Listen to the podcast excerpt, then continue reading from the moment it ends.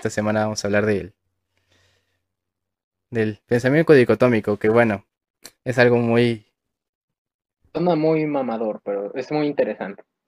Sí, sí, sí, suena muy mamador, pero pues es algo que no se conoce mucho y que, vaya, es parte, parte fuerte de cómo se piensa en la humanidad en general, pues, y está ligada a muchas otras cosas. Entonces, bueno, si ya todos estamos este, en ready y esto se escucha chido, pues podemos darle inicio, ¿no? Y entonces, para iniciar, pues hay que empezar por el principio, ¿no? ¿Qué, es el pensamiento dicotómico? ¿Alguien quiere explicar? yo. Bueno, vas, vas, vas. ¿A quién le dijeron? Marta.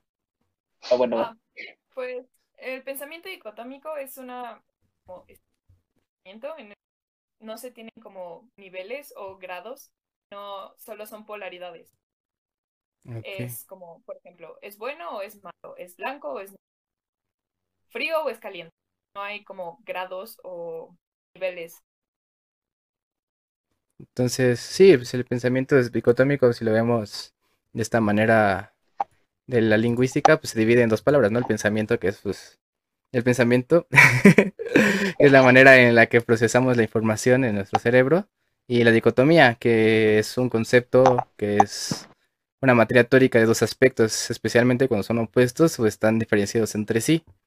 Y pues sí, es básicamente lo que está explicando Marta. Entonces, vaya, pues podemos encontrar la dicotomía en muchos aspectos, ¿no? Ah, por ejemplo, ¿en dónde podemos encontrar la dicotomía? Mm, lados, básicamente. Todos lados, pero yo diría que aplicaría más en ciencias exactas.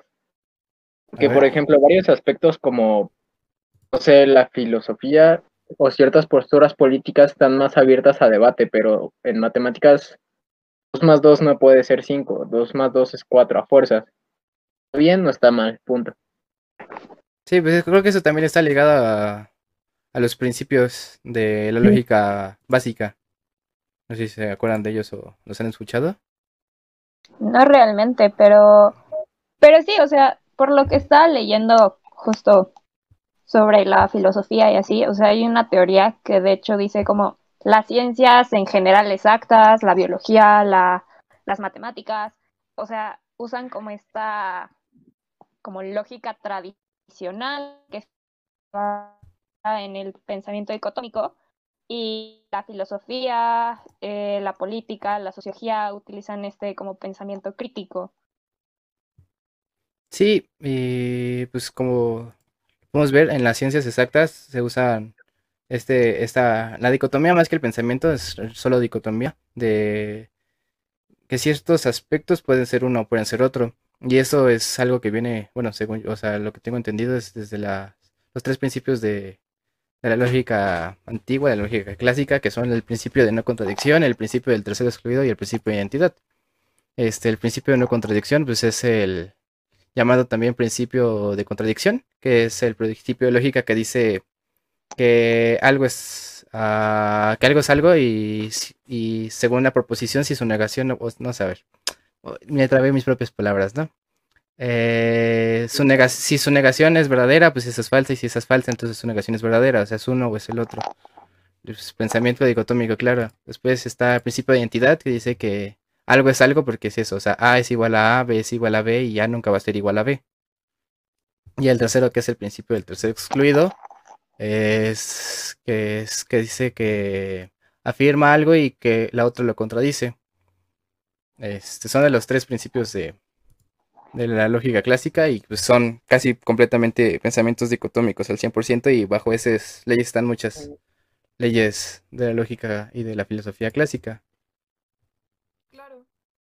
Este, y después, eso es hacia el ámbito este, lógico y filosófico, pero el ámbito psicológico cambia bastante, ¿no?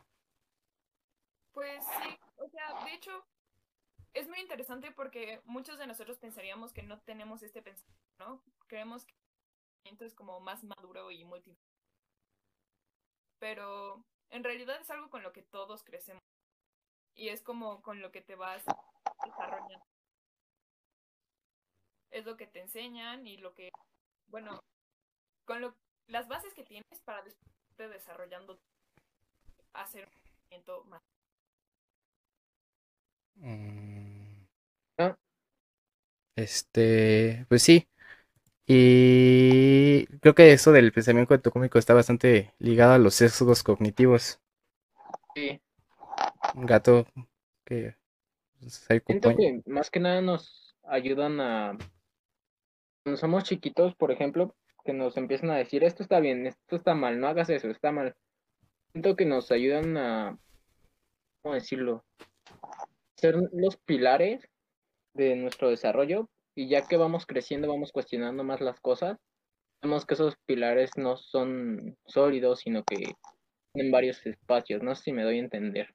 Sí, creo que está bastante ligado a la educación, esto de, estos. Y sí, o sea, realmente, este, mucha gran parte de nuestra educación está basada en ese tipo de pensamientos. Yo me acuerdo mucho de que en secundaria tenía un maestra que siempre nos decía que hay dos opciones siempre, siempre han dos opciones, y las dos le convenían a ella, claramente está.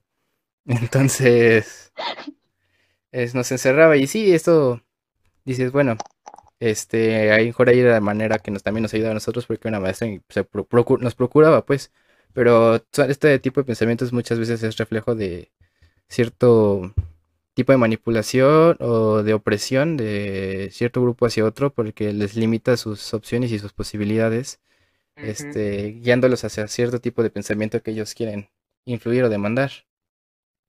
Sí. Y mucha gente lo tiene porque es mucho más fácil que realmente a pisar o a ver como demás. Y por eso es difícil quitarlo. Y justo cuando se vuelve más como algo rígido es que se crea o que se vuelve patológico y es como lo que más se encuentra en internet, buscas eso. No, sí, en internet es una cosa, pero maravillosa este tipo de En internet no encontré nada. No, o sea, hay muchos ejemplos de gente que dice que estás conmigo o estás en mi contra, ¿no? Ah, sí. Ah, sí, totalmente. Eso en la... No solo en internet, ¿eh? Yo he visto en todos lados. Sí. La vida en general, güey. Y creo que un ejemplo muy, muy fuerte que tenemos aquí actualmente es el, el gobierno actual de nuestro país. No sé si han visto a nuestro presidente que dice... Como dos semanas sí dijo algo muy dicotómico. Que o están conmigo son enemigos, güey. Sí, sí, sí. Entonces, esas cosas son las que luego no, no jalan chido, porque pues si es el gobierno es el que representa a todo el pueblo, ¿cómo puedes decir a la mitad del pueblo que está en contra de ti, sabes? O sea... Es cuartos no votaron por él, pero bueno. Entonces, pues, y no solo en el gobierno de nuestro país, podemos ver en, por ejemplo, el gobierno de Estados, Unidos, que solo hay dos partidos, ¿sabes?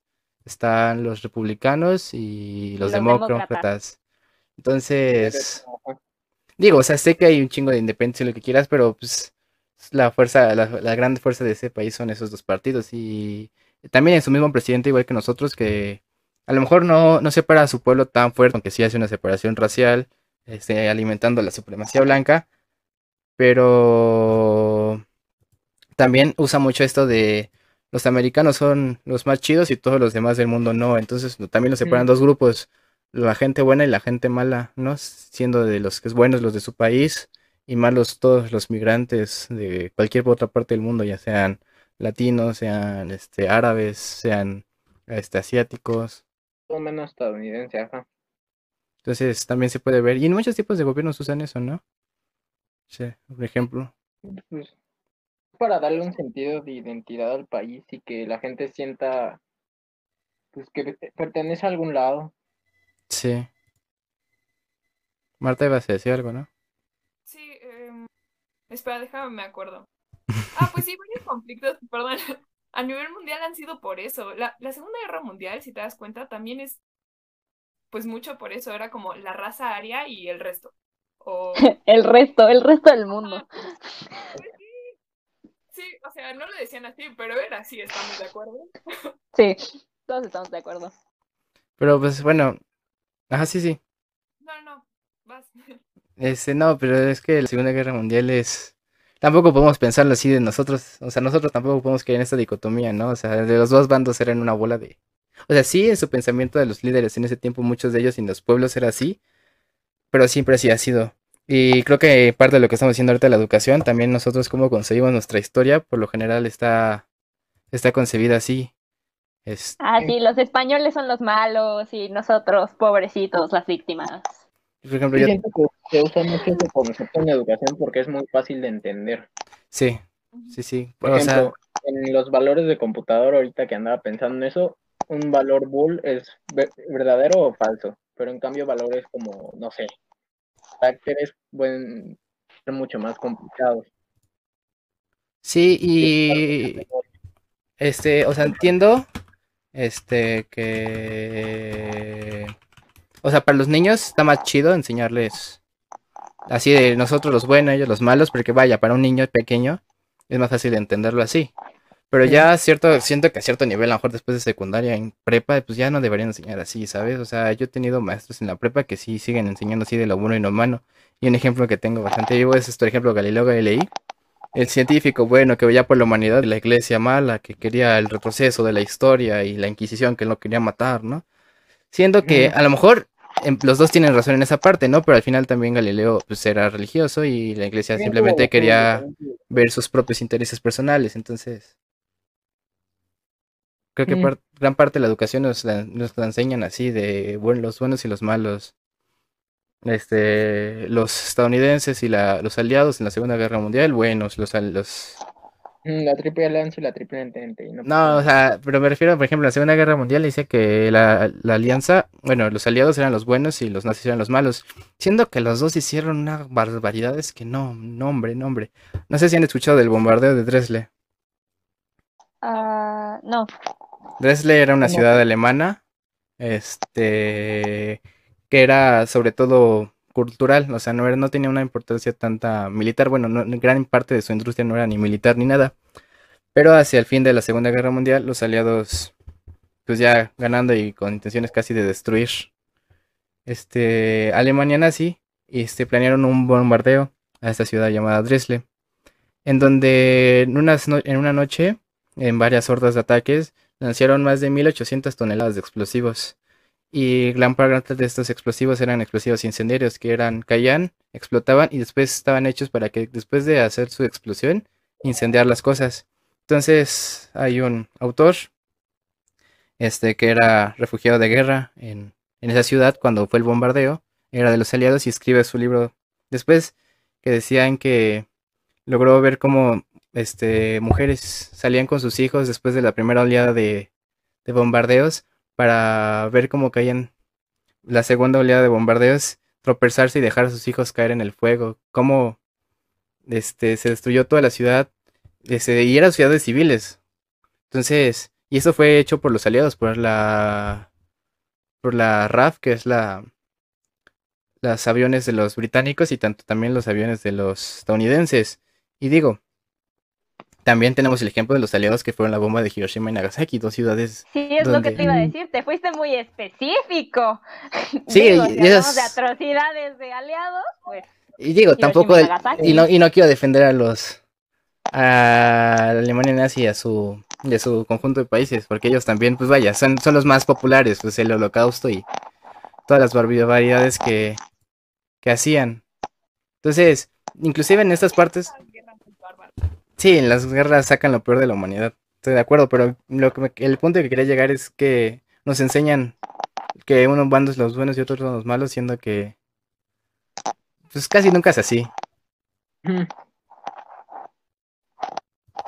Siempre hay puntitos negros en lo blanco.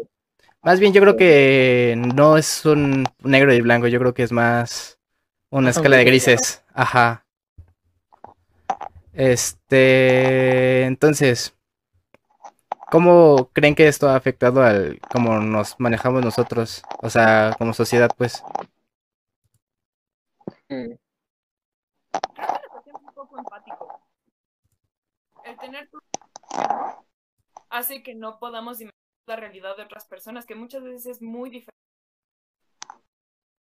Y al crear esa falta de empatía, pues, no sé, todo termina muy jodido, ¿no? Como, a ver, explícate más. Pues, por ejemplo, eh, cuando he escuchado como el pobre es pobre porque quiere. Mm. Ah, sí, la frase de... Ah. Ajá, pues en realidad no es así, tú no sabes todo lo, lo que conlleva o lo que él tiene día con día para pues para sobrevivir y no es que no quiera o que le guste estar en la miseria, es solo que no tiene otras eh, posibilidades y al tú estar como tan pues piensas justo que eso es verdad. Sí, pues sí, eso nos lleva al, creo que yo creo que la dicotomía del siglo XX y del XXI, que es, bueno, a lo mejor del XXI ya no tanto, pero del XX sí que fue toda esta parte del comunismo contra el capitalismo. No sé, quiere este gato Los dos sistemas económicos están de la pega. a ver, ¿por qué explícanos, gato? Mira, primero vamos a empezar por el comunismo. Digo, yo era comunista en secundaria, pero... Sí, me acuerdo. Em, bueno, yo pienso que más que nada el comunismo el problema es que concentran todo el poder dentro de una cúpula que a final de cuentas es manejada por humanos. Es corruptible porque, seamos honestos, toda persona tiene su precio. Y creo que el que una persona tenga tanto poder abre las puertas para que, este, ¿cómo decirlo? Que pueda manipular a la sociedad a su beneficio. Ok, ¿y el capitalismo? Ah, el ser equitativos y, por ejemplo, pasa algo como un desastre natural, todos se joden, güey. ok, ¿y del capitalismo? Puta, eh, que el principal problema es la desigualdad y las oligarquías. Ok. Por ejemplo, compara las oportunidades que tiene un niño nacido en, no sé, Polanco, Santa Fe, las oportunidades que tiene alguien en San Pedro Chichimeca, una madre así. sí, sí, sí, pues sí. Tiene muchísima más infraestructura un lugar como Santa Fe que San Pedro Chichimeca. Universidades más cerca tienen mayor oportunidad de trabajo porque están las oficinas. Digo, no, no dudo que ese chavo de San Pedro Chichimeca pueda alcanzar un nivel pero sí es mucho mayor el esfuerzo que tiene que llevar. Sí, esto... yo digo que al Chile los dos sistemas están de la fregada. Y... Es, justo lo que te iba a decir, o sea, creo que no importa el tipo de gobierno, sino el hecho de que, digo, no apoyo la anarquía, ¿no? Pero, pero el hecho de que el poder se concentre, además el poder, o sea, porque alguien debe de tener poder sobre otras personas en general, en cualquier tipo de gobierno, en cualquier, ajá, no sé por qué existen las jerarquías, que se caiga el patriarcado, este, pero está mal, o sea, nadie debería de tener como tanto poder sobre los demás, o sea, por eso los tipos de gobierno no funcionan, porque se, en lugar de ver por el bien de todos, ven por el el bien de mantener su poder. Yo creo que la mayor parte de tiempo posible, incluyendo bienes, etcétera. Yo no quiero. Ajá, sí, sí. Que el único gobierno que tal vez funcionaría es uno manejado por una máquina, porque las máquinas son imparciales.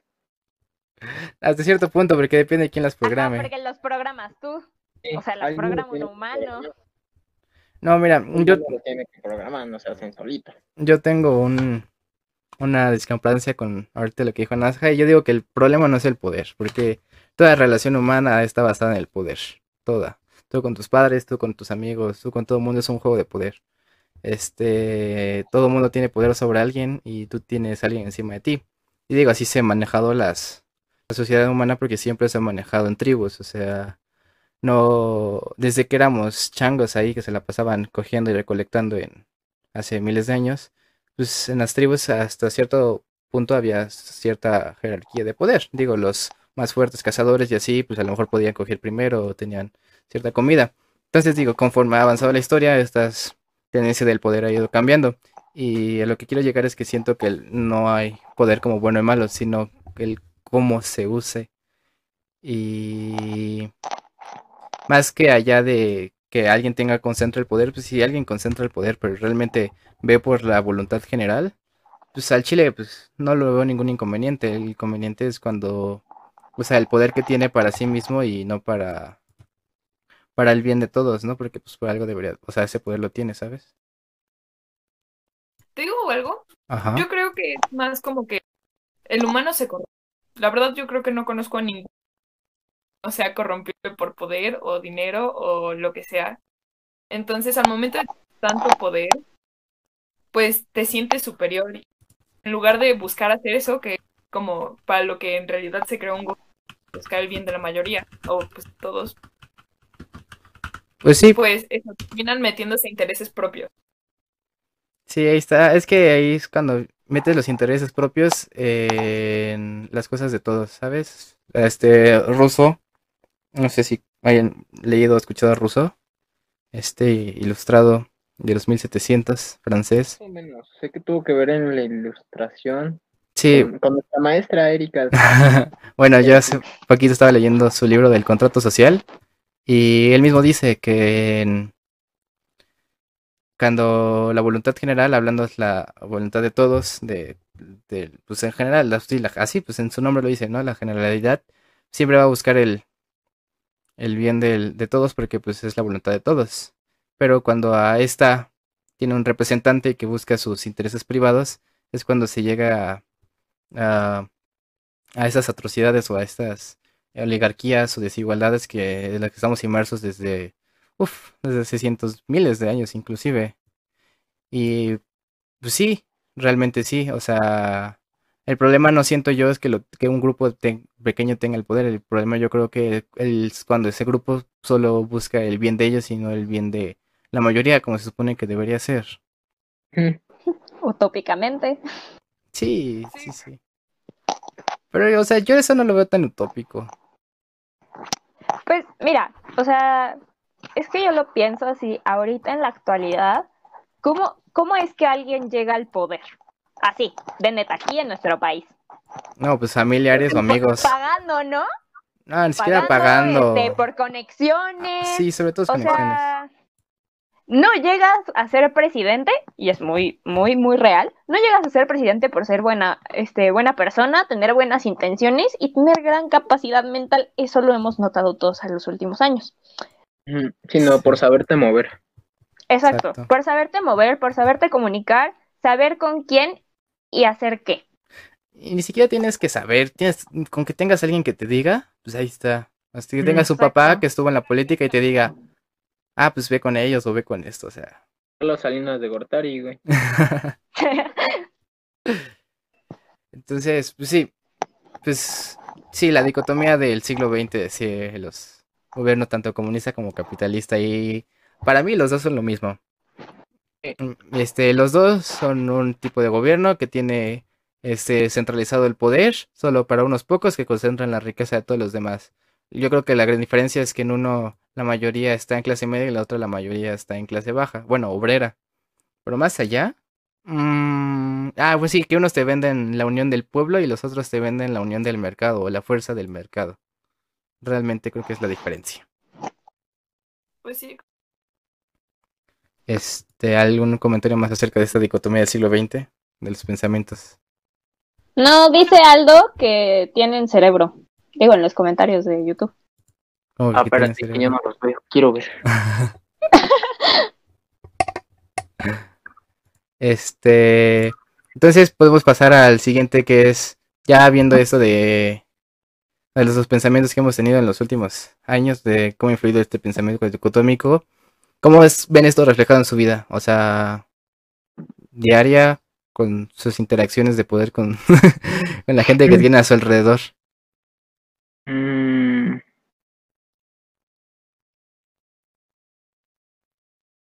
No se amontonen, ¿eh? No, perdón. Pues es que al siento tan cerrado sí crea varios problemas a la larga psicológicos. A ver, ¿cómo cuáles? Pues me puse a investigar porque mucho esto, la verdad. y, o sea, generalmente por sí mismo, ya te había dicho, no es patético, pero una vez que se toma como tan rígidamente, puede afectar a las personas propensas a depresión o con cuadros depresivos y desarrollar o ser como característica de muchos trastornos psicológicos. Sí, yo creo que eso va bastante relacionado a estos, a los sesgos cognitivos, que hay muchísimos, sí, sí. Yo creo que los actuales, así fuertes, son este el sesgo de polarizador, que es este pensamiento dicotómico, o el sesgo de confirmación, que uff, entre esos dos, internet, uff, ¿eh? ¿Mandé? ¿Qué dijiste, Marta? El de confirmación. Ah, el de confirmación es buscas a información o opiniones que se adapten a la tuya. No sé, por ejemplo, yo ah, soy... Ah, como esta parte de validar tu opinión como para sentirte mejor. Algo así. ¿Más o menos? Ajá, más o menos. Por ejemplo, digamos... Exacto, exacto, exacto. Supongamos, voy a poner un ejemplo así aterrizado. Imaginémoslo así, completa imaginación, que yo soy, yo soy pro, yo soy pro vida, ¿no? Así, soy una persona que cree que el aborto es de los hijos del diablo, ¿no? Entonces, ¿qué voy a hacer? Claramente no me voy a ir a meter a foros donde estén la gente que está pro aborto. No, me voy a ir a los grupos de gente pro vida para que sus opiniones y sus datos concuerden conmigo. Entonces, yo, cuando vaya a alguna discusión o algo así, pues no voy a estar más cerrado de mente porque solo voy a estar buscando la información que se acuerde a mis pensamientos. Entonces, eso es un sesgo de confirmación. ¿Crees que la realidad es esta o es debería ser bajo tu idea sin realmente ver más allá. Eso es una de las cosas que más preocupan de las redes sociales porque con tal de mantenerte en los clics y que estés dentro de su red social te pone contenido con el que estés de acuerdo. Sí, sí, esa es una cosa. Eh, pues eso, creo que un ejemplo de eso sería como eh, Cambridge Analytics. Este, ¿podrías explicarlo para la gente que no sabe qué es eso, gato? No, la verdad no me acuerdo bien, pero... bueno, este... Durante la campaña política de 2016 en las elecciones de los Estados Unidos, cuando estaba Donald Trump contra Hillary Clinton, eh, varias de las publicidades eran, este, ¿cómo decirlo? Especializadas. los republicanos, ajá. Ajá. Lo que hacía esta, esta empresa que suena, uff, Cambridge Analytics, suena como... suena de Cambridge. Ajá, suena muy intelectual. Pues realmente lo que eran era una empresa que manejaba datos que lo que hacían, que ayudaban a ciertos gobiernos, no solo a los Estados Unidos, también, por ejemplo, estuvo en el Brexit y en unas elecciones de diferentes países, donde lo que hacían era investigar tus datos en redes sociales y veían en qué postura eras, no sé si eras así 100% democrático y apoyabas a Hillary Clinton y apoyabas a Obama y todo eso, o si eras completamente este de Trump y apoyabas a los republicanos y así. Entonces, ellos decían, no, pues al Chile no vamos a cambiar la opinión con post de Facebook a la gente que es 100% demócrata y los que son republicanos pues ya están con nosotros. Entonces, ¿cuál va a ser nuestro objetivo? Veían a esa gente que estaba en medio, que no sabían por qué votar o que veían opiniones de uno u otros. Entonces lo que hacían era lo bombardeaban con noticias, así en su Facebook, así tú estás en tu feed y ni siquiera publicidad, o sea, de, de grupos y cosas así, te bombardeaban con analítica, con información que apoyaba a Trump y dejaba a Hillary Clinton mal parada. Entonces, eso, pues, eso influyó bastante en que más gente este, votara por Trump. Y aparte ni siquiera en todos los estados, porque pues la democracia en Estados Unidos es una cosa pero bárbara. Porque ahí no ganan los... Ahí no gana la mayoría. Ahí... No, gana la mayor cantidad de estados. Ah, ni siquiera la mayor cantidad de estados. Hay ciertos estados que sus votos cuentan como, se puede decir, como más. Entonces, si tienes a estos estados que que cuentan como más en las votaciones, pues ya tienes las elecciones ganadas. O sea, en 50 de votos, Hillary le dio una repasada a Trump, pero Trump tenía los estados que más influían, como California, Florida y etc. Entonces, esas democracias que dices, uy, justo en los griegos. democracia! Bueno, que la democracia es un tema, uff, densísimo, ¿eh? Porque tenemos a la democracia como a lo mejor de lo mejor, pero inclusive los mismos griegos que fueron los que, digamos, inventaron la democracia, entre comillas, muchos de ellos, este, filósofos decían que la democracia no era ideal. Muchos de ellos tiran más por la aristocracia u otros tipos de gobierno. Es que no está tan chida la democracia, pero bueno. A ver, explícanos por qué. Ay, ¿por qué? Hace no mucho, cuando inició todo lo de la cuarentena, me aburrí mucho y tenía que terminar un trabajo de historia entonces me puse a leer en la enciclopedia de, de la Revolución Francesa. llegaron a su democracia y, todo esto, ¿no? Pero cuando estoy viendo o cuando estoy leyendo me doy cuenta de, pues en realidad al inicio cuando estaban organizando, estaban organizando gente que ya sabía cómo llevar más a la gente, sabía distribuir comida, sabía que, em, cómo trabajaba una economía, cómo funciona. Porque la verdad, o sea, nosotros podemos hablar de ello, pero pues no es nada fácil. Yo, Natalia, incluso si ahorita fuera mayor de edad, yo no podría decir como de, oh, sí, yo sé de economía y podría organizar un país, porque estoy perdidísimo. Sí, creo que... Ajá, sí, sí. Nada, sigue, sigue. Ahorita, ahorita termino yo. Va. Pues justo eso, la, la gente que estaba organizando en el momento, pues estaba haciendo lo que podía con lo mal que habían dejado el país. Había problemas económicos, la gente estaba contento y pues la gente estaba muriendo de hambre. Entonces lo ves y dices como, no, pues tienen razón. Pero empiezan las revueltas porque empiezan como los rumores de que hay clavándose comida o dinero o mala organización y así. Y se desesperan y empiezan como a pues a querer meterse a las asambleas, que si lo piensas, pues no es malo, porque era el pueblo. Pero justo como este espacio para hablar a todos los del pueblo, a dar su opinión y pues ya, a emitir su opinión. Y realmente se vuelve un caos, porque si, si nos damos cuenta o si lo ponemos de manera objetiva, bueno, no objetiva, pero un poco realista. La verdad, el pueblo no está formado. Y no sé si es como justo por eso que tenemos mala educación, para que no podamos llegar a cargos importantes, podamos ver em, cómo se maneja el país. Pero es cierto, no estamos bien informados y por eso darle como voz a todas las... Esto suena muy feo. um, espera, dejo busco palabras más...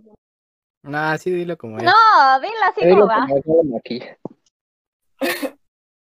pues eso, no creo que toda la gente tenga la suficiente información como para dar una opinión que deba de seguirse al pie de la letra porque no está bien. Justo eso. Sí, sí, sí. Mm. Estoy bastante de acuerdo contigo en varios puntos y sí, sobre todo eso de la educación. Uh, sí, en muchos países y inclusive en nuestro propio país, aquí en nuestro bonito México, la educación es muy deficiente y eso es un reflejo de pues, cómo nos manejamos y cómo estamos, ¿no? Ahora sí que la típica frase de México, ah, por eso México está como está. Muchas veces no estoy de acuerdo, pero en esas partes sí estoy bastante de acuerdo. ¿Qué vas a decir, gato? Ah, que en la máxima casa de estudios no hay papel. no, real. A ver, Emanuel Pérez nos dice, este, ¿creen que estén orientando a la población cada vez más hacia el pensamiento dicotómico o eso solo se ha ido desvaneciendo? Actualmente está súper súper este, orientada hacia el, hacia el pensamiento dicotómico. Y hace rato lo estábamos diciendo con esto de los presidentes y de los gobiernos, de estás conmigo o estás contra mí. ¿Estás con la magia del poder o estás con el pueblo bueno? ¿El pueblo bueno o el pueblo malo? O sea... No, no, Fifi. No, algo respecto a eso. A ver. Depende mucho de, de en qué ámbito lo esté preguntando, porque en el ámbito científico, justo se ha intentado, incluso ese, en el siglo, una disculpa, se me lengua la traba. ¿En el siglo qué? En el siglo XX empezaron como todas estas campañas para quitar el pensamiento dicotómico de la ciencia. Y hasta la fecha se sigue debatiendo porque pues al final los pensamientos dicotómicos fueron los que sentaron las bases de muchas ramas de la ciencia. Sí. Como, no sé, ramas de la filosofía, ramas de la medicina, rama... La filosofía antes abarcaba todo. Pues claro. en un libro muy interesante de la sabiduría occidental de Bernard Russell, dice ahí mismo que la filosofía empieza donde las ciencias exactas llegan a su borde. Cuando una ciencia exacta ya, o sea, llega a un punto donde ya no lo puede cubrir con pruebas y con el método científico, es cuando empieza la filosofía, porque empieza muchas partes de la especulación, del pensamiento un poco más allá de lo que es comprobable o no. Y así he pensado, por ejemplo, por eso las ciencias exactas tienen su nacimiento en la filosofía, porque en ese momento, pues como estas cosas del método científico y así, todavía no estaban desarrolladas o hechas en, sí. Entonces, pues sí, la filosofía es como, como la base de todo esto y muchas veces el pensamiento dicotómico en esa parte sentó también bases de eso mismo. Entonces, creo yo que esta dicotomía no es mala, sino que muchas veces creo que se podría ya dejar como parte de atrás, o sea, ya hacia, vaya, literal así, ya es historia. Y actualmente creo que sería más recomendable empezar a tener otro tipo de pensamientos más de grises, no de tanto blanco y negro. Pues, de hecho, ahorita con lo de las luchas sociales, creo que se está poniendo igual una nueva dicotomía. Sí. Los movimientos sociales. A ver, ejemplos. el feminismo, el aborto. Ah, lo mismo del aborto. Pues sí. O cuando nos dicen generación de cristal, güey, somos o generación de cristal o boomers. Ajá. Sí, o sea, se ve muy reflejado. Este, también, pues sí, sí, todos estos movimientos actuales de, por ejemplo, Black Lives Matter, o eres negro o, o estás blanco y no puedes, no puedes luchar por los negros si eres blanco y si eres negro eres oprimido, o sea. Homosexual, heterosexual. Sí, mujer o hombre, este, pro aborto, contra aborto, o sea, sí, y esas están en separaciones, claramente hay mujeres y hombres. Aún así, eso no dice que las mujeres tengan que pensar siempre como mujeres y los hombres tengan que pensar como hombres, sino yo digo que se debería pensar como humanidad, ¿sabes? Como... Ajá, creo que ahí empieza el problema, cuando empezamos a categorizar, y literal, o sea, de eso se trata la dicotomía, o sea, de de poner en cajitas y si no entras en esta cajita, entonces pues no existes, ¿no? Exacto. Este, entonces creo que ese es un de los grandes problemas. ¿Y cómo, cómo podríamos ayudar a que eso no funcione, que no, que no suceda? Yo lo veo muy complicado porque creo que una de las maneras en la que los humanos entendemos nuestra realidad es a través de etiquetar las cosas. No, ah. sé. O sea, sí, pero creo que podemos empezar a ponerle más etiquetas, ¿no? Mm, no solo dos. Exacto. Yo creo, o sea, mira, por ejemplo, yo estoy de acuerdo que, por ejemplo, así se le enseñan a los niños. ¿No? Cuando eres niño y te enseñan, no sé, con cuentos y así, pues es fácil decirle, ¿no? Así, este es el chico bueno que hace lo bueno y estos son tus valores que tienes. Ajá. es que este tipo de pensamiento, sobre todo en la infancia, como que moldea la conducta que un niño puede llegar a tener en general en su vida, ¿no?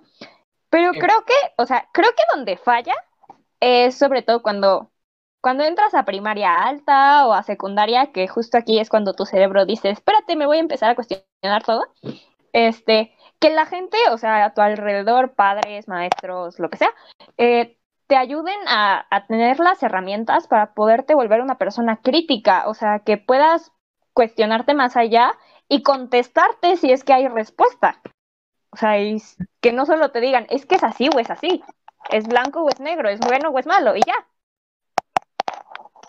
Sí, ya. Pues justo eso. Eh, Marta. En un archivo, perdón, en, en, una página, no me acuerdo cuál, em, pero justo decía que la forma de combatir el pensamiento dictómico es así, o influenciando a las nuevas generaciones a tener un pensamiento más pues sí, checar diferente. Yo creo que, o bueno, mi opinión, es ah. que siga, o bueno, que está bien tener y pues es algo que no puedes quitar todo. Ha estado ahí, siempre ves. Y es la base para el desarrollo. Pues sí, pero que a la vez tienes que ir fomentando poco abierto, ¿sabes? Como, ok, yo para que tú vayas niveles que hay un mundo más allá de lo que podemos y hay que profundizar sí este pues sí como dice Marta este sí es la base de nuestro pensamiento pero yo creo que podemos llegar a cambiar eso y creo que desde nuestras propias actitudes sabes este sesgo del pensamiento de túnel y cosas así. Por ejemplo, yo hablando el otro día con mi, papá de esto, que mi papá es catedrático y tiene bastantes amigos y compañeros este eh, con maestrías y doctorados, y tienen tres doctorados, y la, la, verga de personas en estudios. Pero aún así, tienen muchas veces este caen, tienden a caer en ese tipo de pensamientos. Y él me estaba diciendo, así mismo mi, mi papá me estaba dando un ejemplo de uno de sus compañeros que todo lo que haga nuestro gobierno del viejito santo está mal porque lo hace el gobierno, ¿no? Este, y pues no, o sea, todo gobierno tiene sus cosas buenas y sus cosas malas. Y yo creo que algo importante sería poder... Fútbol, güey. No los, puede, no los tienes que apoyar incondicionalmente. Sí, no, sí, también del otro lado está exactamente lo mismo. Esta gente que todo lo que haga nuestro bonito gobierno lo haga, lo va a apoyar, siendo que muchas cosas que hacen están al chile re mal y otras cosas que están, pues están bien, la verdad. Y, por ejemplo, a lo mejor por nuestro gobierno nos podemos estar un poco sesgados por nuestras tendencias políticas, pero por ejemplo, pongamos a China. China es un país que se llama comunista, que si dice comunista, pues el Partido Popular Comunista Chino, que es el que rige el país, pero su sistema económico casi completamente o es gran parte capitalista. Las grandes empresas, grandes fábricas, pues a lo mejor en lo social son comunistas hasta cierto punto, pero en lo económico son capitalistas. Este, entonces, ahí les doy una pregunta. Este, ¿ustedes estarían dispuestos a dar su libertad para tener felicidad? ¿Cómo puedes mm. Ajá. Sí, por ejemplo, es algo que este ejemplo está en China haciéndolo así, con esta parte de las cámaras y los puntos. No sé si han escuchado de los puntos de la población china. Es prácticamente el gran hermano ya. Ajá. En, algunas ciudades lo que hacen es tienes una. Con tu, punto de identidad tienes una cierta cantidad de puntos. Cuando haces cosas buenas, este, ayuda en la participación de tu pueblo. Ajá. Hacer, tu, hacer cosas buenas y cívicas, entre comillas, este, buenas, pues te dan puntos o te ayudan a mantener los puntos. Pero si haces cosas mejor bajo su moralidad malas, como no recoger la caca de tu perro, pasarte los saltos y cosas así, te van bajando puntos. Este, hablar mal del gobierno y cosas así, te van bajando más puntos y más puntos. Hasta que llega un punto donde a lo mejor no puedes comprar un boleto de avión, o no puedes comprar un boleto de tren, o no puedes tener una gran velocidad de internet. Y cosas así si tienes malos puntos. Y el gobierno chino muchas veces dice y le preguntas a la gente y pues la gente vive bien, ¿no? Nadie se mete con tus cosas, nunca hay cacas de perro en la calle. Y nosotros digamos, lo vemos así como, ay, qué horror con la libertad, pero pues mucha gente lo ve como, pues la verdad se vive a gusto porque nadie se mete con nadie, todo el mundo está este, haciendo el bien cívico porque saben que si hacen algo mal, este, van a, van a poderse restringir sus, sus libertades. Entonces, mejor obro el bien para tener todavía mis libertades, ¿sabes? Entonces, pues no sé, a lo mejor ustedes, lo, pues, lo que invito es no tener este pensamiento atómico de que libertad buena, este, no libertad mala. O sea, creo que podemos verlo a la mitad de, de pues a lo mejor ciertas, si me este, quito ciertas libertades yo y los demás, a lo mejor podemos ser más felices o si todos tenemos mucha libertad podemos ser felices, ¿sabes? No sé cómo lo ven ustedes. Yo tengo un conflicto, o sea, creo que a mí lo que me conflictúa es más que nada la forma en la que se impone, más bien es el hecho de que se impone como otra vez esta dicotomía de haces bien, te recompenso, haces mal, te, te privo de estos privilegios, de estas oportunidades, y entonces como quiero tener oportunidades, entonces hago bien, entonces me porto bien, entonces contribuyo a la comunidad o a la mm, moral cívica o lo que sea. ¿Y por qué? Bueno. ¿Eh? ¿Y por qué? Porque, o sea, porque es otra vez esta dicotomía de te regaño y entonces yo tengo algo y tú obtienes algo y ya todo cool, ¿no? Pero pues si nos vamos a este punto en el que tenemos el mundo utópico y tenemos la dicotomía muy controlada y nuestra gran mayoría de pensamientos son matices, pues uno lo debería de hacer por conciencia propia, o sea, no te debería de imponer a alguien a que lo hagas. Ok. ¿Y Gato ibas a decir algo? Sí. Este, hay un libro que escribió un tipo que se llama Mark Manson, que se llama, no, me acuerdo el nombre en español, pero se llama el libro oh, Everything is Fog, A Book About Hope. Y el libro en, en una parte dice que hay tres etapas de desarrollo. La pequeña, que es cuando eres un morrito, cuando, e, es cuando entiendes conceptos básicos. La segunda, que eres cuando eres un adolescente que entiendes causa y efecto. Por ejemplo, si yo te doy dinero, tú me das un producto. Y la tercera, cuando eres adulto, cuando es las cosas sin esperar algo a cambio. No sé, como que lo relacioné tantito. ¿Qué habías dicho para que me acuerde bien? Mm, no estoy seguro. Digo muchas cosas. ¿Qué habías dicho? Yo creo que lo que quieren llegar es, por ejemplo, al imperativo categórico de Kant. No sé si lo han escuchado.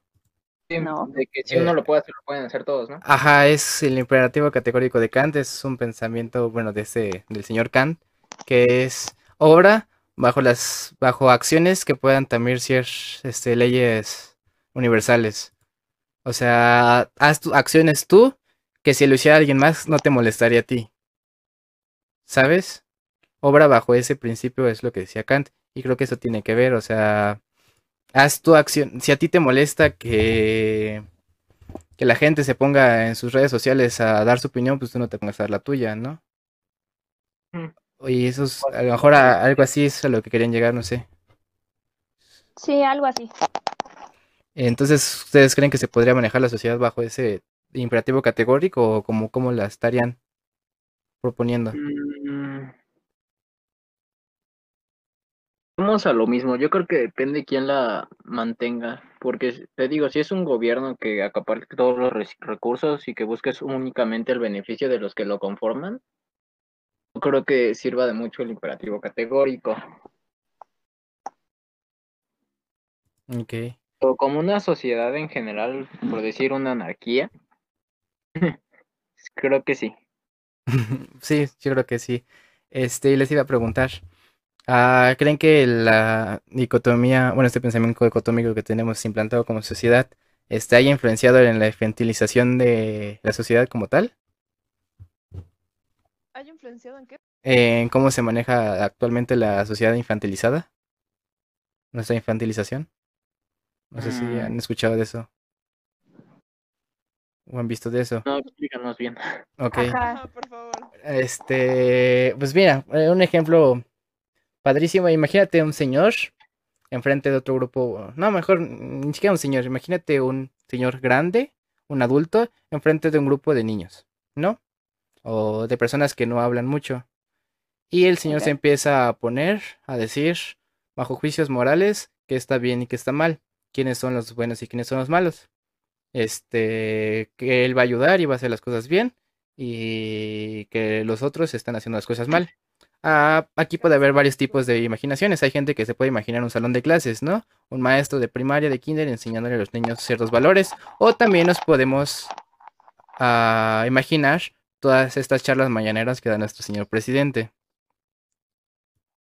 Entonces, entonces, este, es de lo que hablan. Si nos damos cuenta, este es un pensamiento que muchas veces se tiene como niños, pero si lo tenemos tanto niños como nosotros, adolescentes como adultos, eh, muchas veces a lo mejor se relaciona esta parte con la infantilización de los adultos que hablan, no he escuchado estas frases que dicen, este, madurar es para frutas, siempre joven, ¿no? Este, ver señores de...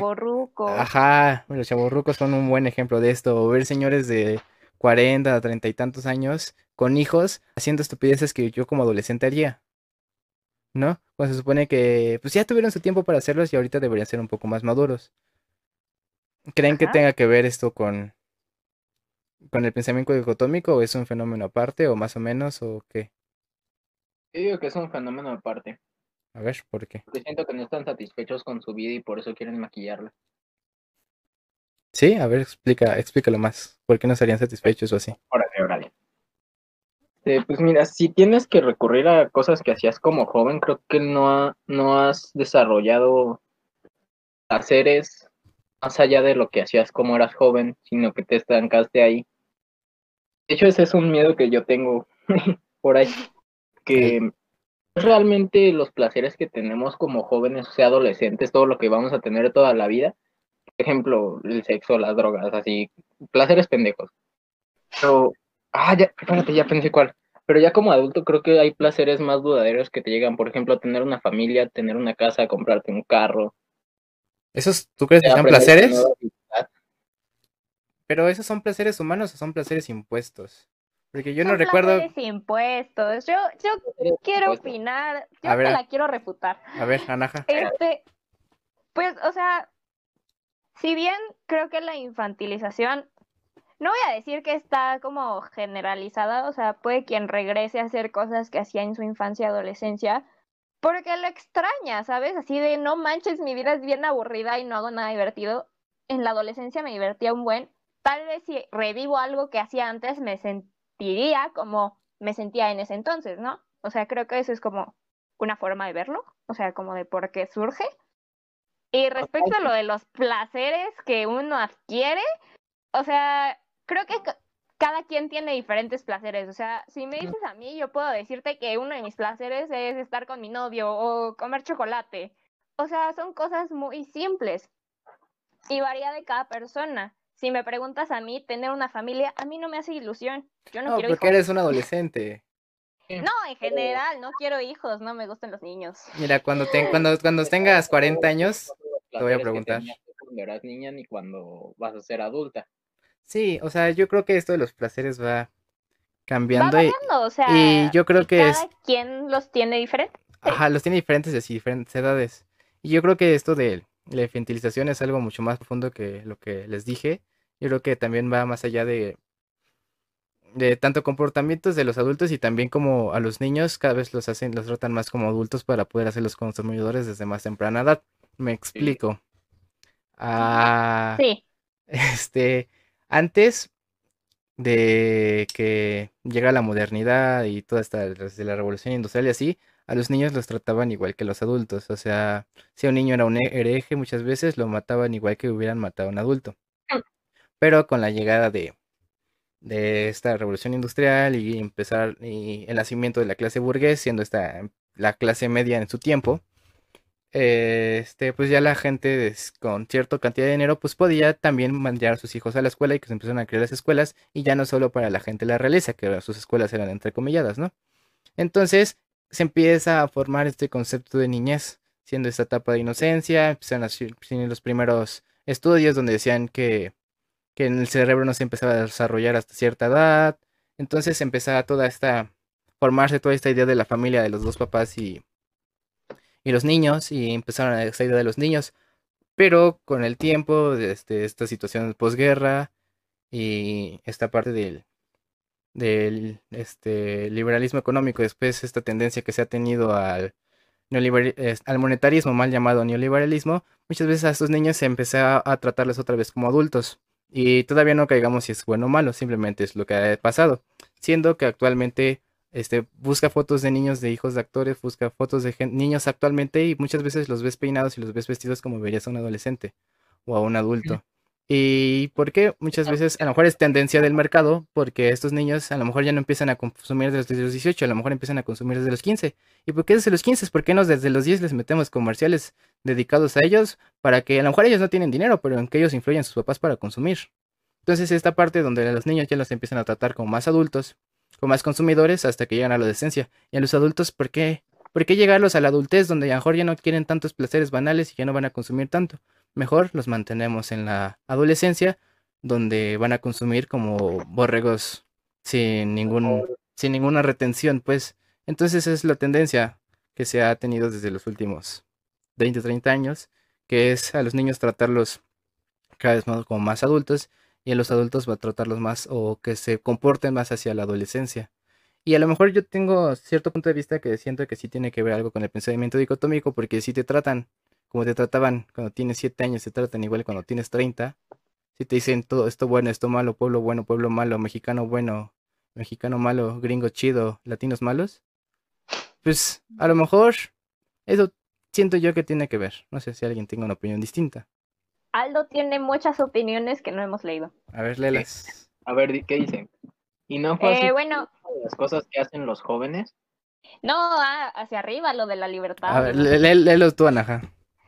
En realidad el concepto de libertad es bastante complejo. Hay varios videos en los que se ven cómo los policías chinos van a las casas de las personas a reclamarles hasta cierto punto alguna cuestión negativa que dijeron sobre el gobierno. También se promueve el hecho de que tengas amigos que tengan muchos puntos y para que no estés con las personas que no tienen puntos. Hay un buen ejemplo de eso en Black Mirror, en el que te dan estrellas por cosas buenas, entre comillas, que haces, entre menos estrellas tengas, menos gente quiere juntarse contigo, estás solo o sola en la vida. Igualmente, no creo que ninguna persona en el mundo sea realmente libre, ni siquiera las más libres, entre comillas. Y ahorita con esto pregunto que si no es así las cosas que sucedían con los jóvenes. Mm, pues, sí, a ver, Marta. Los niños han buscado crecer, ¿no? Como asemejarse más a los mayores para ser tomados en serio o algo así. Sí. Y bueno, no, no, yo, no, nací en el siglo XVIII para decirte si así también era en ese tiempo, la verdad te desconozco. Sí. Pero con lo que decía Aldo de la libertad, si la libertad está para otro podcast completo, es un tema muy Muy extenso. Muy extenso, pero lo que quería llegar es que a lo mejor hay gradientes, no es o tiranía o anarquismo. Hay, hay gradientes en medios, no hay que ser dicotómicos en ese pensamiento, creo que es el punto que mínimo yo quería llegar. Pues sí. Este, ¿y qué consecuencias creen que haya tenido el pensamiento dicotómico? ¿En qué aspecto? Eh, no sé, déjense llevar como gordos en tobogán. Mm. Ah. no sé, por ejemplo, en el ámbito escolar, en que estamos más cercanos. Ah, solo clan obreros. Me, me, me enoja mucho. Ahora sí, perdón. Sí, em, explícate, explícate. Va. Pues al, al solo darte dos opciones, al solo decir como. Pues sí, al solo enseñarte que. que es o. Esperen, estoy buscando las palabras.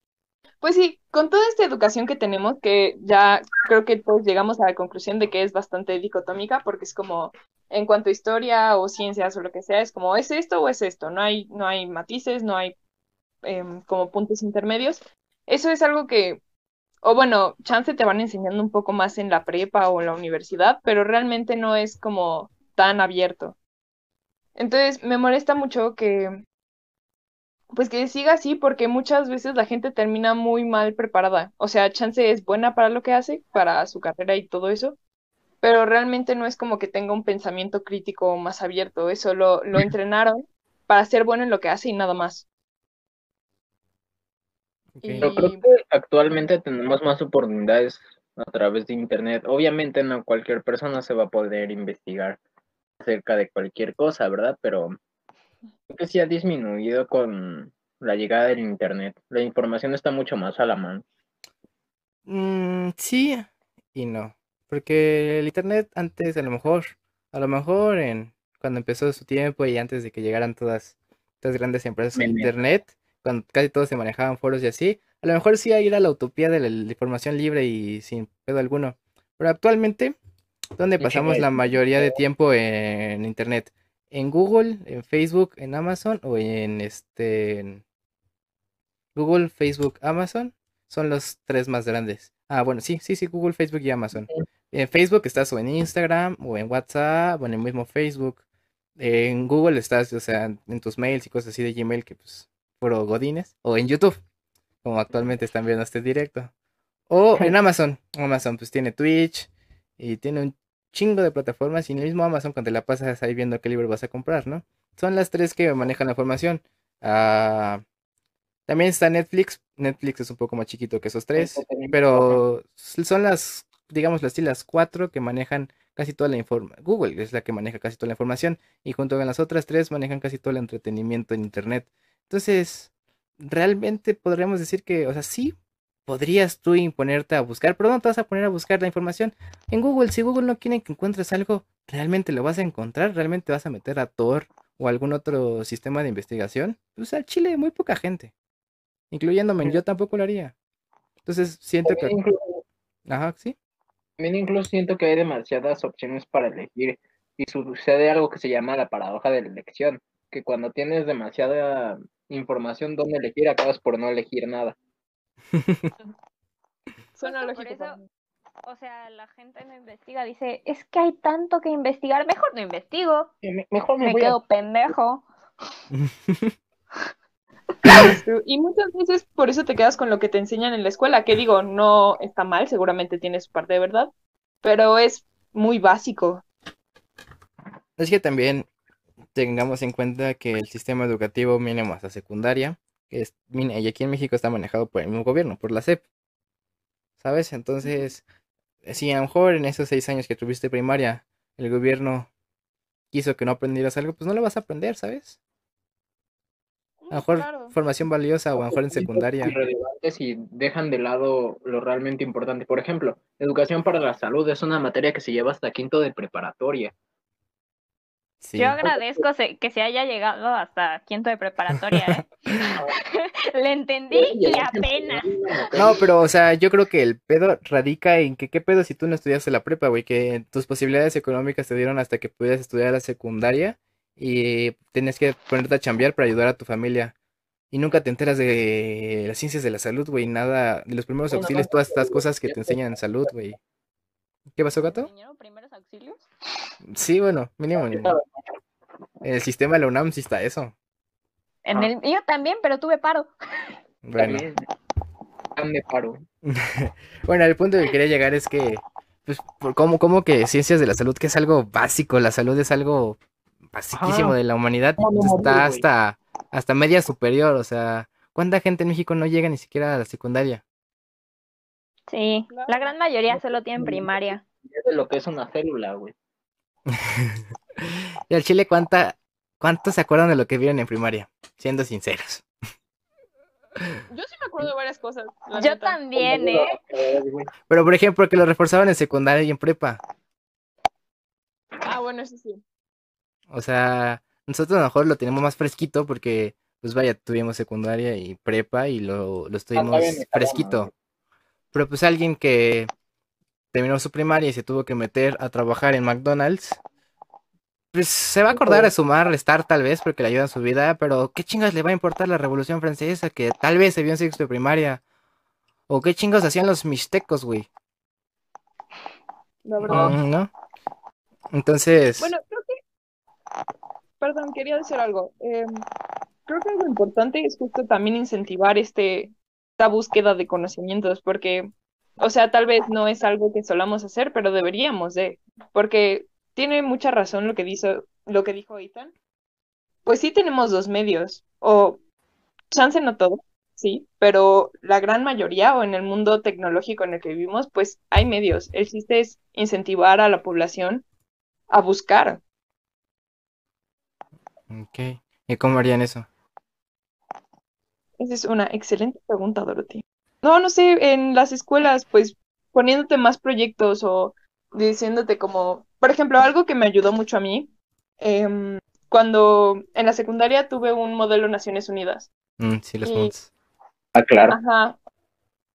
Uno, el taller en el que me tocó, o bueno, el, la asamblea en la que me tocó, hablaban de enfermedades mentales y te hablaban como de, desde el cerebro fisiológicamente y cómo se dividía y qué parte servía para qué, hasta trastornos psicológicos o em, químicos en el cerebro y cosas así. Y eso a mí en lo personal me ayudó a, a, tener una guía más clara para saber qué investigar y para meterme a muchos más temas muy interesantes que la verdad, pues hasta el día de hoy yo agradezco haber investigado.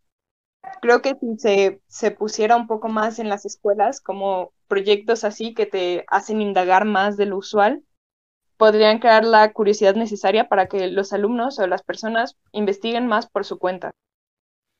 Sí, sí, sí, yo creo que eso de proyectos y programas que incentiven a la investigación propia, creo que es algo que falta, sobre todo aquí en México, donde el ámbito de la investigación está tan, tanto tan mal pagado como tan reducido. Y creo que te han una opinión de acerca de eso. ¿No, gato? Ah, yo. Sí, ah, bueno. Entonces, si no, les iba, les iba a decir, con esto mismo que dice, de las Naciones Unidas hay algo del gobierno. Hay algo de gobierno muy chistoso que yo les iba a decir, que es esto. Hace rato estaba escuchando del cabildeo. No sé si han escuchado del cabildeo. No. Bueno, El, cabildeo no tiene mucho que ver. El punto es que estaba escuchando y hablando de los senadores. Estaban hablando sobre los senadores. Eh, esta parte legislativa de nuestro país. Y en una parte, el señor que se dedica a esta parte de influir en las decisiones del país estaba diciendo que los legisladores, bueno, no, así no habla. Bueno, como, señor así, los legisladores no tienen por qué saber todo de lo que legislan. O sea, si yo me quedé así como de, ¿cómo que no tienen que saber lo que están legislando? Ajá. ¿Eh? El doctor no sabe doctorear, güey. El electricista no sabe electricidad. Digo, creo que nos estamos saliendo un poco del tema del, del de la dicotomía. ¿Del pensamiento dicotómico? Sí. Sí, pero creo que es algo bastante profundo. Entonces, no sé si alguien tiene una opinión o nos regresamos al dicotomía. Creo que. O bueno, ¿alguien tiene una opinión? A ver, gato. el, el que la. El, ¿Cómo decirlo? Es que lo ando procesando. el cómo llega la gente a la política de saberse mover y no de realmente su capacidad de realizar las tareas que les competen, creo que afecta negativamente al desarrollo del país. Sí. Total y absolutamente. A ver, pero explícale, explícate, explícate más. Sabe relacionar, sabe de diplomacia, sabe cómo manejar relaciones exteriores y lo que quiera. Pero un coordinador que llegó a su, punto por palancas, no sé. Sí, y, y eso yo creo que es un problema bastante grande. Y, y digas, ah, solo de las, de las dictaduras o cosas así, no, plena democracia que se hace llamar México, pues los políticos son, así que digamos, la mayoría están ahí por, por alguna ayuda de alguien más. Mm, mi compadre. entonces... Eh, entonces ya les iba a preguntar, este, creo que ya acabamos con gran parte del pensamiento dicotómico, entonces les iba a preguntar acciones concretas que podemos hacer nosotros, hablen desde el yo, para dejar de tener este pensamiento dicotómico. Cuestionar, güey, todo. A ver cómo, ejemplos, bájalo a la tierra, el concepto. Bájalo a la tierra. Mm, es que creo que el exponente más presente que tenemos, te digo, son los partidos políticos. Ah, sí, ejemplo, Por ejemplo, muchos de, nuestros familiares o, o papás de amigos o así, eh, están en contra del presidente o a favor, y hagan lo que hagan, le dicen, no, está mal la chingada, y, ah, Jesucristo y la madre. No, creo que no debemos de aplaudirle algo que hizo mal, ni celebrarle algo que hizo bien. Al revés, perdón. A ver, ¿cómo, cómo, cómo, cómo, cómo? Que, por ejemplo, con nuestro presidente, este, varias de las personas que nos rodean no están a favor o están en contra totalmente. Siento que hay que reconocerle las acciones que hace bien y reclamarle las acciones que hace mal. Sí, Estar completamente. Como blanco y negro, todo es gris. No hay nada blanco y negro en esta vida. Pues los ideales, ¿no? Yo creo que eso de los ideales, a lo mejor puedes tener unos ideales y otros. Por ejemplo, yo tengo un conocido que aquí aterrizando la, una cosa actualidad de mexicana, que estaba en contra del, del tren Maya, pero estaba a favor. No, del revés, estaba en contra de que cancelaran el aeropuerto, pero estaba a favor del tren Maya. Y yo estaba platicando con él muy chill. Y llega otro amigo y dice, entonces, ¿ustedes están en contra del tren Maya? Y mi compa dice, no, al chile me parece una buena idea. Y el otro se pone, ah, entonces eres un apoyas a AMLO, ¿verdad? Es porque te da dinero de la beca, ¿verdad? Entonces probablemente también estabas a favor de que cancelara el aeropuerto y el vato dice, no, la verdad me, no me pareció bien que cancelara el aeropuerto. Y el vato hubieran visto su cara de, ¿qué pedo? ¿Cómo que estás en contra y a favor? Sí, pues son como estas, como estos ideales que teóricamente son contradictorios, pero pues nada dice que no puedas tener ambos. Y yo, Ah, hablándole más hacia la audiencia que a mis tres amigos que tengo aquí con ustedes platicando, es que y se investiguen aparte de a, los pensamientos y la filosofía ecléctica. El eclecticismo es esta corriente es esta corriente filosófica que es justo lo que llevamos hablando aquí todo el tiempo, que es este pensamiento que agarra lo mejor de todas las perspectivas. Eh, un ecléctico dice, va, me gustan las libertades del libertarismo, pero me gustan las cosas sociales que tienen estas revoluciones sociales hacia el comunismo, entonces, pues, ¿por qué no combinarlas? Eso haría un ecléctico. Siendo que alguien con pensamiento dicotómico dice, no, yo soy liberal, entonces apoyo el libre mercado, el monetarismo y las oligarquías, ¿no? O lo diría, no, yo soy comunista y apoyo todas las, las, causas sociales y que arriba Lenin y arriba Stalin y arriba Mao Zedong. No, o sea, creo que el eclecticismo es algo que se debe investigar más y mínimo yo en mis clases de filosofía que tuve en la, preparatoria no nunca hablaron de esto y creo que es algo bastante importante. Mm. Pues de hecho, como que envidio un poquito a las personas que son dicotómicas, güey. ¿Cómo? Envidio un poquito a las personas dicotómicas. A ver, ¿por qué? Porque qué fácil ha de ser vivir en un mundo en el que tienes toda una postura hecha para ti. Sí. ¿Por qué crees que tanta gente la adopta? Ajá, porque es fácil. Pues es lo... Pero es inconsciente. Nada más eres. Sí, es inconsciente. Yo, por ejemplo, creo que un ejemplo que teníamos bastante chido, digo muy general y cayendo en muchas sesgos y falacias, sería la Edad Media. Oh, sí, eso es dicotómico como la chingada. Eh, tenías a tu señor feudal, que te decía que estaba chido, que no estaba chido, y tú decías, va, voy a arar tu tierra de aquí hasta que me muera. Porque si salgo al bosque me voy a morir. Y nunca se pusieron a investigar. Claro, hay excepciones, el mismo Galileo o, cientos de pensadores que hubo desde esta edad. Pero creo que eso es un ejemplo de qué pasaría si la sociedad fuera completamente o casi en su totalidad dicotómica e influenciada solo por, una, por un tipo de pensamientos. Está mal. Ser honesto, está mal ser dicotómico. Pero es mm. que yo tengo un conflicto. caer en eso. Ajá. A ver, Anaja. Yo tengo un conflicto, o sea, porque yo tenía, o sea, en lo que me puse a investigar, o sea, yo tenía como este, como este pensamiento erróneo de que una persona es dicotómica o no es dicotómica, y al, y al mismo tiempo eso es una dicotomía, ¿no? Sí. Este, y ya me puse a investigar más, y técnicamente el pensamiento dicotómico o sea, es una distorsión cognitiva, o sea, todos los seres humanos lo tenemos. No es como que lo puedas quitar, sí, sí lo puedes controlar. Es como si tú quisieras controlar los pensamientos que salen en tu cabeza. Al chile no puedes. Te aseguro que no puedes. La psicología te dice que no puedes controlar los pensamientos que salen de tu cabeza, así como no puedes controlar la distorsión cognitiva, pero sí te puedes cuestionar absolutamente todo este, y decir, oh, estoy siendo dicotómico o no estoy siendo dicotómico, o estoy viendo los matices, o lo que sea. El primer... Pero una persona como tal no puede ser 100% dicotómica, no puede solo ver en blanco y negro, a menos de que tengas un trastorno de personalidad autoritarista y pues ya, ese es otro rollo, ¿no? Sí, creo que Anaja tiene un gran punto esto de los sesgos, que es algo que tratamos al principio de los sesgos cognitivos, que es la psicología. Y es algo que todos tenemos nosotros tres, bueno, cuatro que estamos aquí hablando, todos los que están escuchándonos, todo el mundo tiene, pues porque somos humanos tenemos nuestros sesgos cognitivos que hablan desde la psicología. Pero yo creo que el primer punto para, a lo mejor no dejar de tenerlos, porque a lo mejor eso no se puede tan fácil, pero para controlarlos es darse cuenta y saber qué son. O sea, para poder tener un problema primero tienes que identificarlo, ¿no?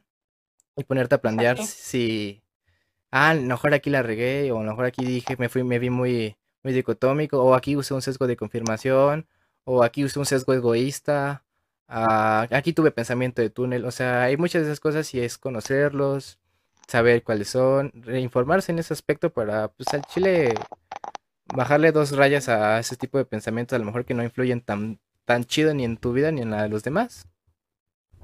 Claro. Aparte, tiene consecuencias muy densas en lo individual. Entonces, sí creo que es bueno. A ver, ¿cómo qué? Pues trabajarlo. Pues, como es una distorsión de la realidad al fin y al cabo, aparte de los problemas emocionales que te va a causar, porque vas a estar como en una montaña rusa de emociones, porque es como, un día estoy muy feliz y la vida me sonríe y al otro día me patea. Entonces es, es un cambio muy brusco de, pues, de emociones y te va a traer problemas a la larga. También con las relaciones interpersonales de pareja o amigos, las va a hacer un poco más tóxicas y difíciles. Y Yo diría que un poco. Diría que bueno. A ver, gato. pero, depende de qué tan arraigado lo tengas. Mm, claro, pero justo por eso yo creo que es importante lo que dijo Dani. Conocer el problema o que no es tal vez lo más óptimo vivir totalmente en, en ese pensamiento. Y ir investigando cómo puede ser un poco más empático o abierto de pensamiento para pues para relacionarte mejor con tu medio. Sí, suena bastante coherente y lógico. Sí. Este, entonces, bueno, no sé si alguien quiere añadir algo o ya nos vamos cada quien con sus conclusiones.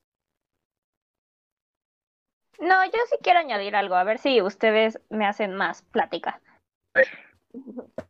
O sea, yo pienso que con, o sea, si una persona es como muy como dicotómica en el aspecto como de convicción a sus propios ideales, sobre todo cuando, pues lo que estábamos hablando uno de estos días, así de, es que yo opino que el aborto debería de ser ilegal, ¿no? Y entonces te empiezan a dar argumentos para que el aborto, para que el aborto pueda ser legal, ¿no? Para que lo puedan despenalizar. Y entonces tú te quedas en el, no, es que yo estoy bien y es que tú estás mal y como que no logras como distinguir o aceptar, este, y siento que eso también lo propicia mucho el, piensa, el pensamiento dicotómico. ¿Ustedes qué opinan? No, pues sí, es cierto. Yo creo que ese tipo de cuestiones son varios sesgos unidos, no solo el sesgo de polarización, que es el pensamiento dicotómico, sino también, por ejemplo, el sesgo de confirmación, que les explicaba hace rato, o algunos otros tipos de sesgos como el egoísta, donde la gente cree que siempre está bien o siempre está mal, siendo ella el centro del mundo. Entonces, sí, yo creo que la dicotomía tiene que ver en esos aspectos, pero yo creo que es una suma de sesgos o de falacias que uno cree las cuales llevan a la gente a estar en ese tipo de situaciones o de pensamientos. Sí, suena lógico. Por ejemplo, les vamos a poner esto a prueba. Yo sé que Anaja es una chica que está a favor del aborto, como yo creo que los que estamos aquí los cuatro. Pero probablemente al nosotros cuatro estar a favor de eso, muy probablemente habíamos caído en estos sesgos, tanto el de confirmación como el de dicotomía, entonces nunca nos pusimos a ver el aborto desde la parte existencial. ¿Cuál es la alternativa a estar vivo? La nada. Y tú como estando vivo, ¿realmente tienes derecho a evitar y infligir a alguien la nada? ¿Puedes inducir a que algo que iba a existir sea nada? ¿O por el contrario, la existencia no es como tal un derecho, ¿o sí? Pues sí, ¿no? El derecho a la vida. No, deja tú la vida, a la existencia. A la existencia, ajá, él está diciendo la existencia. Um, Porque nosotros... Entonces lo que quiero, el punto que quiero llegar es muy probablemente no nos habíamos planteado eso antes. O sí se lo habían planteado y yo estoy. Yo relacionaba mucho la vida con la existencia en cuanto a, sabes, seres vivos. que si están vivos existen por consecuencia. Ajá. Mm, Pero si matas, bueno, sí, ajá, matas entre comillas porque nunca estuvo vivo, algo que, ajá, nunca estuvo vivo y nunca existió, pues técnicamente no lo matas, ¿no? Yo no, es que yo no estoy hablando de vida o muerte, yo estoy hablando de existencia.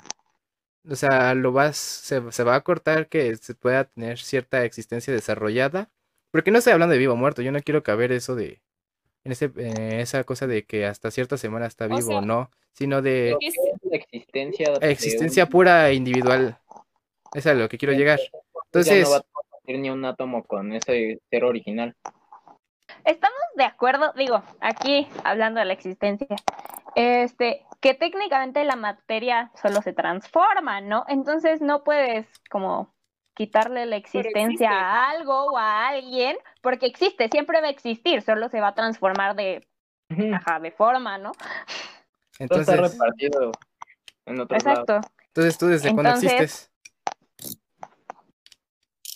Ah, pues ni idea. Así que yo le pregunté a mi materia, oye, bro, ¿desde cuándo existimos? No, no pasa. Ahí está, entonces. Desde el Big Bang, si te pones así. ¿Y el Big Bang existió? Teóricamente. Teóricamente. Habla de Stephen Hawking. bueno, el punto que quiero llegar es que deberíamos preguntarnos de diferentes corrientes filosóficas estos ámbitos tan controversiales actualmente, ¿sabes? Muy probablemente no se hayan planteado esta parte de mejor del aborto este, desde el punto existencialista, que es una filosofía a lo mejor no, tan influyente en, nuestro pensamiento occidental, ¿sabes? Es más que nada lo que quería llegar. Ya el aborto será un tema para otro para otro podcast. Sí, sí, sí.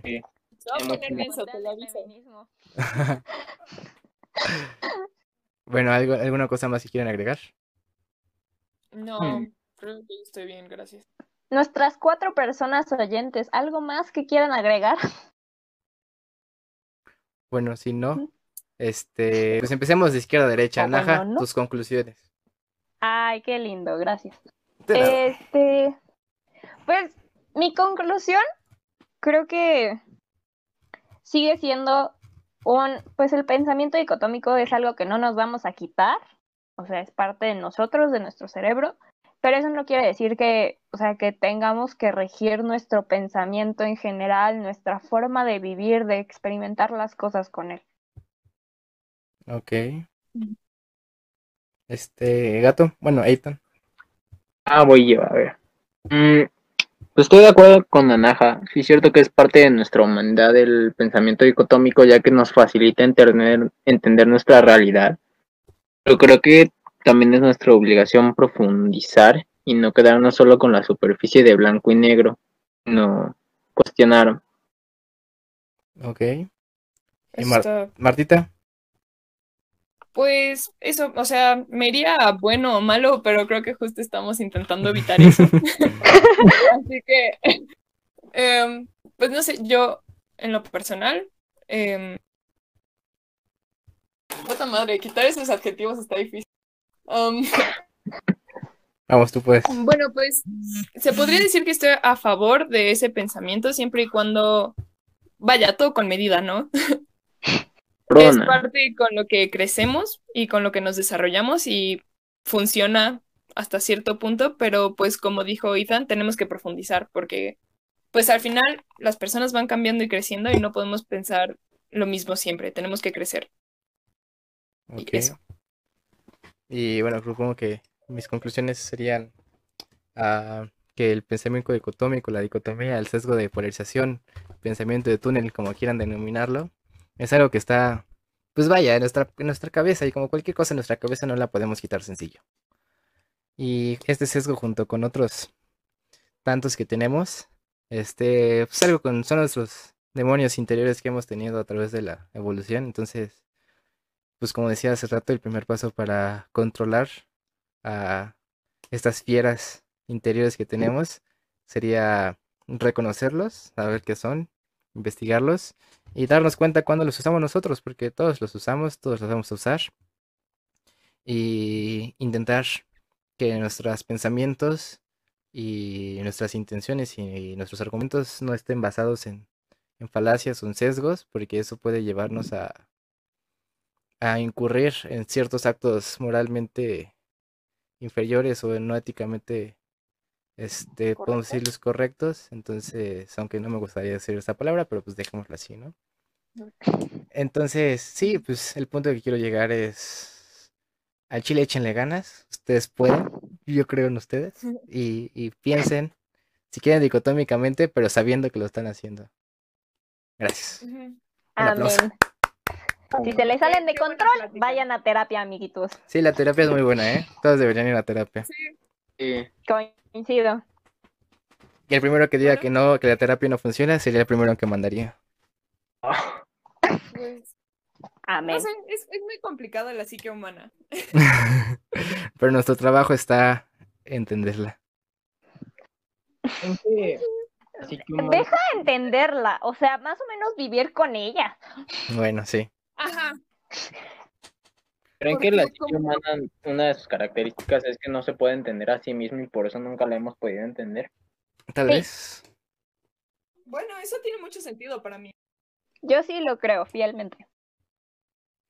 Dos, digo, bueno, por mí no sé. Yo no sé, la verdad, no tengo pruebas ni tampoco dudas. Más bien tengo dudas y, pocas pruebas. Es que es para Sí, es paradójico. Sí, nuestra... Hay que recordar que somos polvo en un pequeño polvo más grande dentro de un universo masivo. Somos un puntito azul. Sí, no, ¿por qué se llama Tierra si la mayoría es azul? Y, y es mar, o sea, no lo sé. ¿Tú pues vives en el mar o en la Tierra? no sé. ¿Tú dónde vives? Exacto. Para pasar por ti. Pues se siente duro. se siente duro. Un país tercermundista. Ah, eso, eso del tercermundismo es una cosa que odio mucho. Es un chiste. ¿A poco sí está chido? A mí me gustan los chistes tercermundistas. No, más bien yo, o sea, el término tercermundista no me gusta porque. Ah, ¿Quién de qué? Ah, no, a mí tampoco, se me hace este despectivo. No, no, no, pero piénsalo de otra forma. ¿Quién denomina qué país tercermundista y qué país no? Pues los que se denominan primermundistas. Exacto. ¿O no? O sea, ¿quién, ¿quién no va a denominar un país tercermundista sino un país primermundista? Según ellos, son primermundistas, ¿no?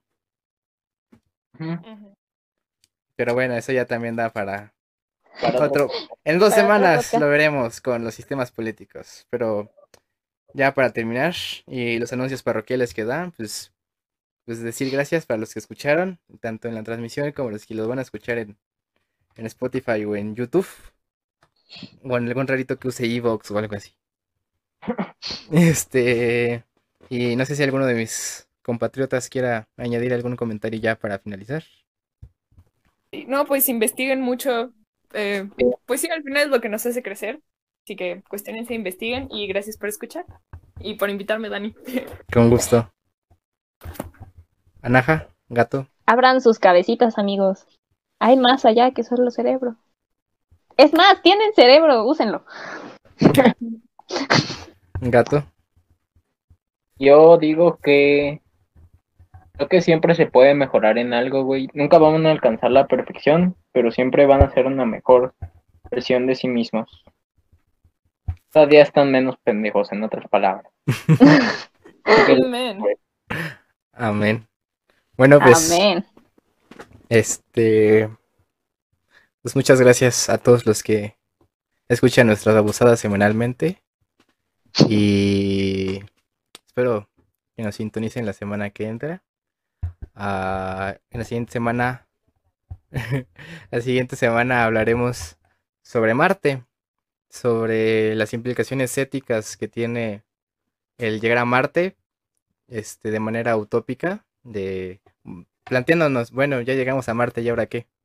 Entonces, si quieren escuchar opiniones informadas y cosas así, pues ya saben, en este mismo canal, el próximo miércoles, alrededor de las 7 de la noche.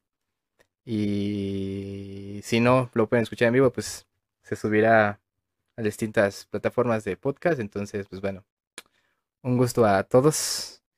Y, y pues cuídense, ¿no?